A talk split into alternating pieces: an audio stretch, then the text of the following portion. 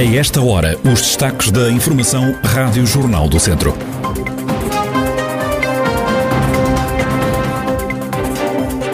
Família de Santa Combadão acusa o Hospital de Coimbra de negligência médica. Os comandos subregionais de proteção civil devem entrar em funcionamento até junho do próximo ano. A garantia é do governo. Os bombeiros da região contestam esta nova organização. A atualidade da região em desenvolvimento já a seguir.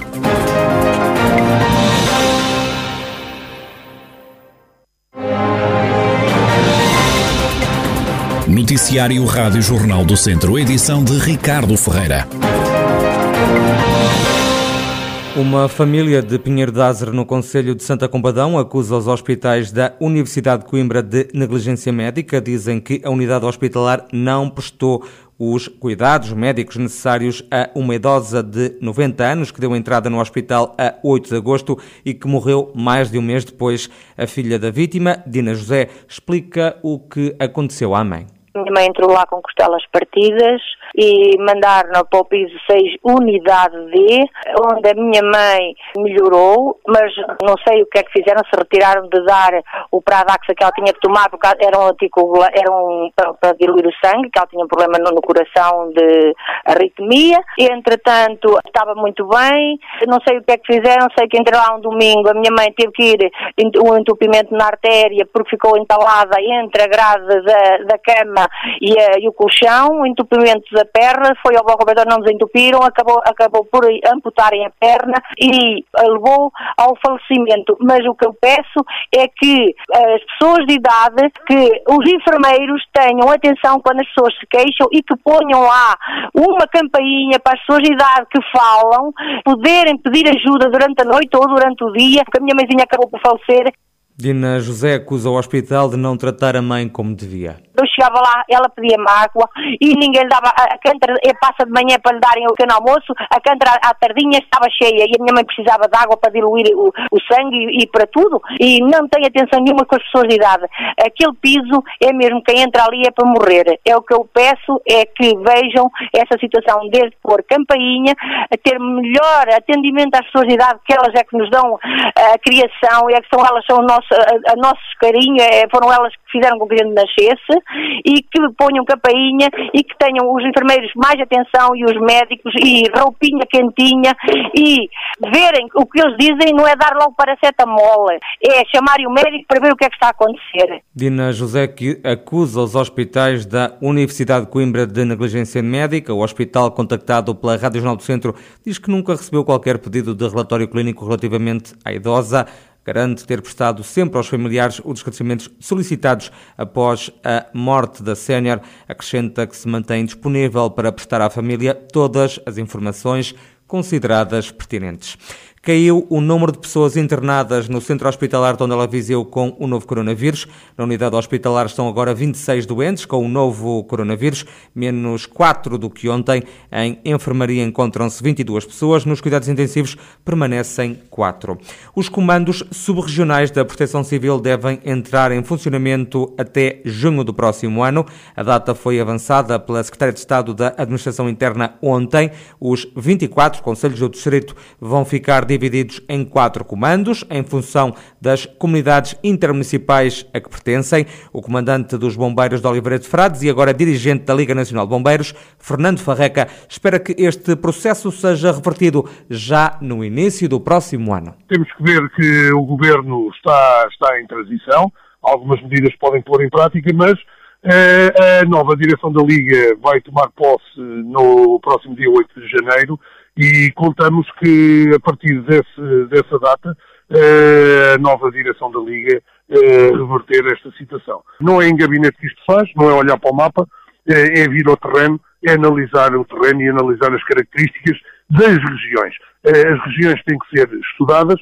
e não pode ser feita por, por, por CIMES. É que assim a região administrativa politicamente é uma coisa e funciona Agora, em termos de outras áreas, não, não, não é a mesma coisa e, e, e vai criar algumas dificuldades. O socorro pode ficar mesmo em causa. Fernando Farreca sustenta que as corporações do norte do distrito podem sair mais penalizadas. Para nós, Cimos ou Lafões, uh, não, não traria grande, grande desvantagem na, na, situação, mas em termos de Federação de Bombeiros, em termos de, de distrito em si, uh, termos corporações como, como Tabuaço ou como Moimenta a terem que operar nas áreas de, de Alijó e, e por ali acima, eh, estamos a falar que o Douro é uma barreira natural e efetivamente penso que não seja, ao contrário do que disse a senhora Secretária de Estado, que é uma mudança que tem que ser feita e que as pessoas depois vão perceber. Eh, eu penso que as corporações do norte do distrito continuam a não perceber a barreira natural do Douro e encostar e partirmos o, o distrito. Esta nova organização da Proteção Civil pode também ditar a morte das federações distritais de bombeiros, alerta também Fernando Farreca. Poderemos estar a colocar em risco o próprio futuro da existência das federações de bombeiros, porque, vejamos, o distrito de Viseu vai ficar partido em quatro sub-regiões eh, dentro de, de, deste âmbito. Eh, teremos Mortágua que passará para Coimbra, eh, teremos eh, Sinfães e Rezende passará para o Tâmega, temos as outras a norte que passarão para, para, para o Douro e nós ficaremos na, na, na cima de Dom Lafões.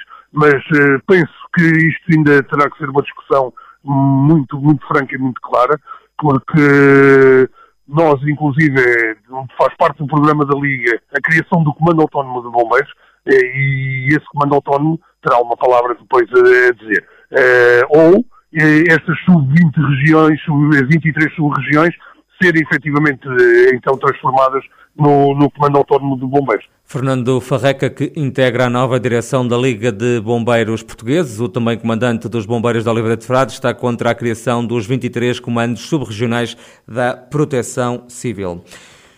Os vereadores do PSD na Câmara de Santa Combadão têm algumas reservas quanto ao encerramento para já do Centro Escolar Norte de Treixedo.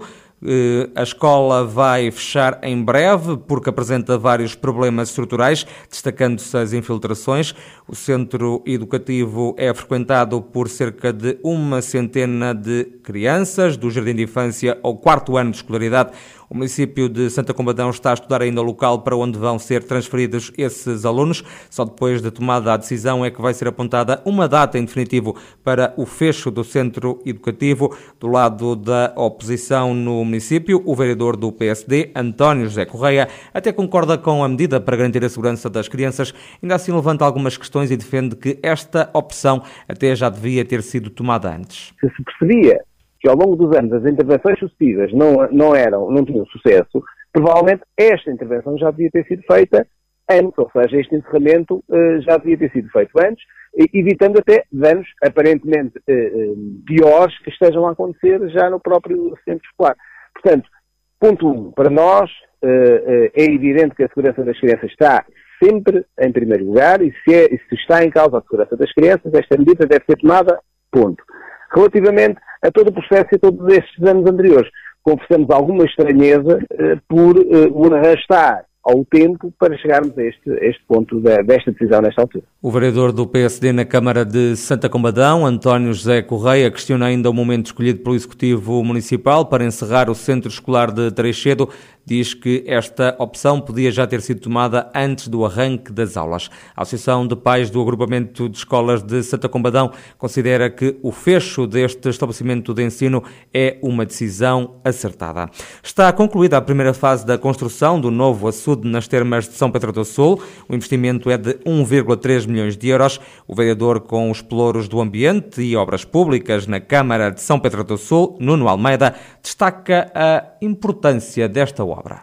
Foi concluída na, na semana passada a primeira, digamos, a primeira fase da, da obra do açude nas termas, da mata esquerda. É, é, um projeto, é um projeto mais alargado de, de uma candidatura ao fundo ambiental, juntamente com, com as várias entidades, nomeadamente a APA, porque de facto o açude existente já estava, já estava obsoleto, já estava em fim de vida útil e, e era importante este novo equipamento, esta nova infraestrutura, de forma a conseguirmos eh, fazer um, fazer um controle do, dos caudais, do, nomeadamente do Rio Volga, para minimizar os impactos que, que temos sido sujeitos com, quando existem as intempéries, nomeadamente aquela que aconteceu em 2019, em dezembro, e outras de, de menor escala, que de facto esta, este projeto vai, vai permitir criar condições para que situações como essa sejam minimizadas. O vereador na Câmara de São Pedro do Sul, Nuno Almeida, a falar sobre a construção do novo açude nas termas, custou mais de um milhão de euros.